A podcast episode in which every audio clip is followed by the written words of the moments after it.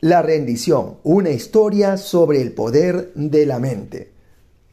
Esta historia sobre el poder de la mente comienza en el antiguo Japón con un samurái llamado Tunaki, un guerrero joven y apasionado por el combate. Su formación temprana, sumado a su inteligencia, hizo que muy pronto destacara en el combate. Tunaki era admirado y temido por su coraje y agilidad. Se decía que no le tenía miedo a nada y que jamás había perdido una pelea, lo cual era cierto. Por eso se volvió uno de los guerreros más conocidos y celebrados de todo Japón. Comentaban que sus ojos eran como fuego y sus movimientos como los de un tigre. Por otro lado, la corpulencia de Tunaki no le restaba precisión y agilidad a sus movimientos. Su entrenamiento seguía una disciplina muy fuerte, lo que le hacía temible con el sable. Sin embargo, cuenta la historia sobre el poder de la mente que este samurái siempre quería aprender mucho más. Se dice que Tunaki buscaba nuevas fuentes de conocimiento, uno de sus compañeros le comentó que había oído hablar de un maestro chino. Este habitaba en un monasterio budista y tenía fama de ser uno de los mejores guerreros de todo el planeta. Tunaki pensó que sería una gran idea retarle. Un combate con él terminaría de consolidar su fama, aprendiendo de paso de su rival. Con la furia de su mirada encendida, partió hacia China.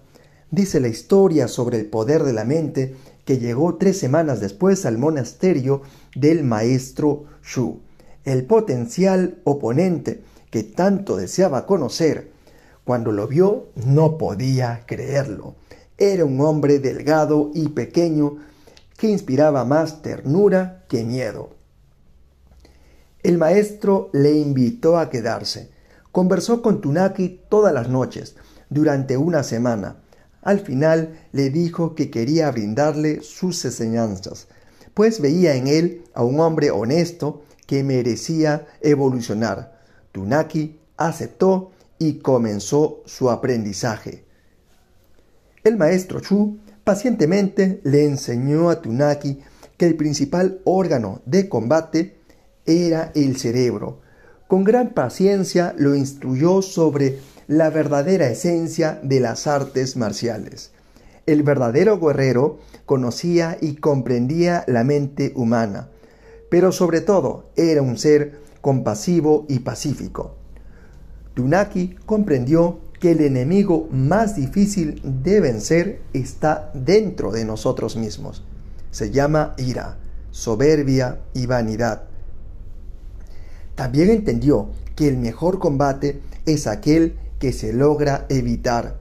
El afán de vencer y destruir a los demás termina destruyéndonos a nosotros mismos.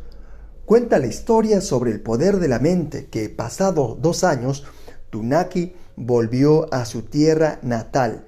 Nadie daba crédito al cambio que había logrado. Ya no era el guerrero furibundo e impetuoso de antes, sino un hombre prudente y reflexivo, que se ganó el respeto y la admiración de todos. Por eso, de todas partes llegaron decenas de aprendices. La fama de Tunaki creció sin detenerse. Tiempo después apareció un nuevo samurái llamado Kenka. Su perfil era muy similar al del primer Tunaki, también tan ágil y soberbio como él. Al tener noticias de la fama del maestro, quiso conocerlo y retarlo. Necesitaba demostrar que podía vencerlo, y por eso recorrió una larga distancia. Nada más llegar, le retó a un combate.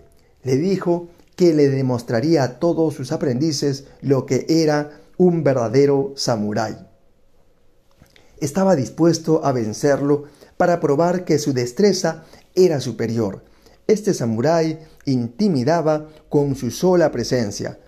Sus ojos despedían cólera y su cuerpo era el de un curtido luchador.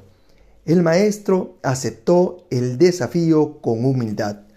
Al día siguiente, Kenka llegó armado con su sable, pero se sorprendió cuando vio a Tunaki sentado, meditando. Todos estaban expectantes.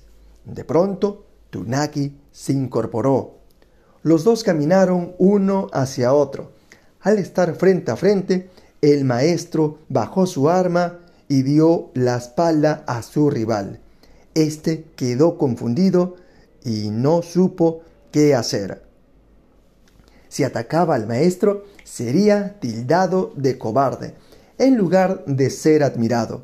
Recibiría el desprecio de todos. Si no lo atacaba, su deseo de triunfo se vería frustrado. Cuenta la historia sobre el poder de la mente que Kenka notó lo la superioridad psicológica, la de Tunaki, y sintió vergüenza. Los aprendices comprendieron que era vencer sin necesidad de luchar, neutralizar al rival, minimizando los riesgos y perdiendo en la estrategia la menor energía posible. Esta es la historia inspiradora que nos habla acerca de los motivos por los cuales muchas personas van por la vida invadidas por el miedo. Y bueno, ahí termina este cortísimo podcast, o bueno, casi largo, seis minutos. Así que tenga en cuenta eso. ¿eh? El verdadero poder está en la mente. Y no en el ego, y no en la lucha, no en la fuerza, sino tener el control de uno mismo. El verdadero enemigo está en nuestro interior. Es ahí donde tenemos que combatirlo. Bueno, nos vemos hasta el siguiente podcast. Después de su actuación y hasta un rato antes de volver al escenario, el elefante quedaba sujeto solamente por una cadena que aprisionaba una de sus patas a una pequeña estaca clavada en el suelo. Sin embargo, la estaca era minúscula. Me parecía insuficiente para atar un elefante. Aquel animal capaz de arrancar un árbol de cuajo con su propia fuerza podría con facilidad arrancar la estaca y huir. El misterio. ¿Qué lo mantiene entonces? ¿Por qué no huye? Pregunté a muchas personas y me daban razones insuficientes. Uno me dijo que el elefante no escapaba porque estaba amaestrado. Entonces la pregunta obvia, si está amaestrado, ¿por qué lo atan a la estaca? No recuerdo haber recibido ninguna respuesta coherente. Con el tiempo, aquella incógnita se quedó guardada en los recesos de mi memoria sin darle más atención. Un día encontré la explicación. El elefante del circo no escapa porque ha estado atado a una estaca parecida desde que era muy pequeño. Cerré los ojos y me imaginé al pequeño recién nacido sujeto a la estaca. Estoy seguro de que en aquel momento el elefantito empujó, tiró y sudó tratando de soltarse. Y a pesar de todo su esfuerzo, no pudo. La estaca era ciertamente muy fuerte para él.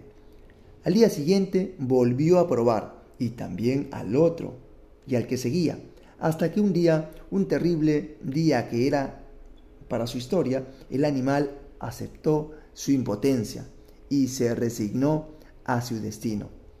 Este elefante enorme y poderoso no escapa porque cree que no puede. Él tiene registrada en su memoria el recuerdo de su impotencia, de aquella impotencia y jamás se ha vuelto a cuestionar seriamente ese registro.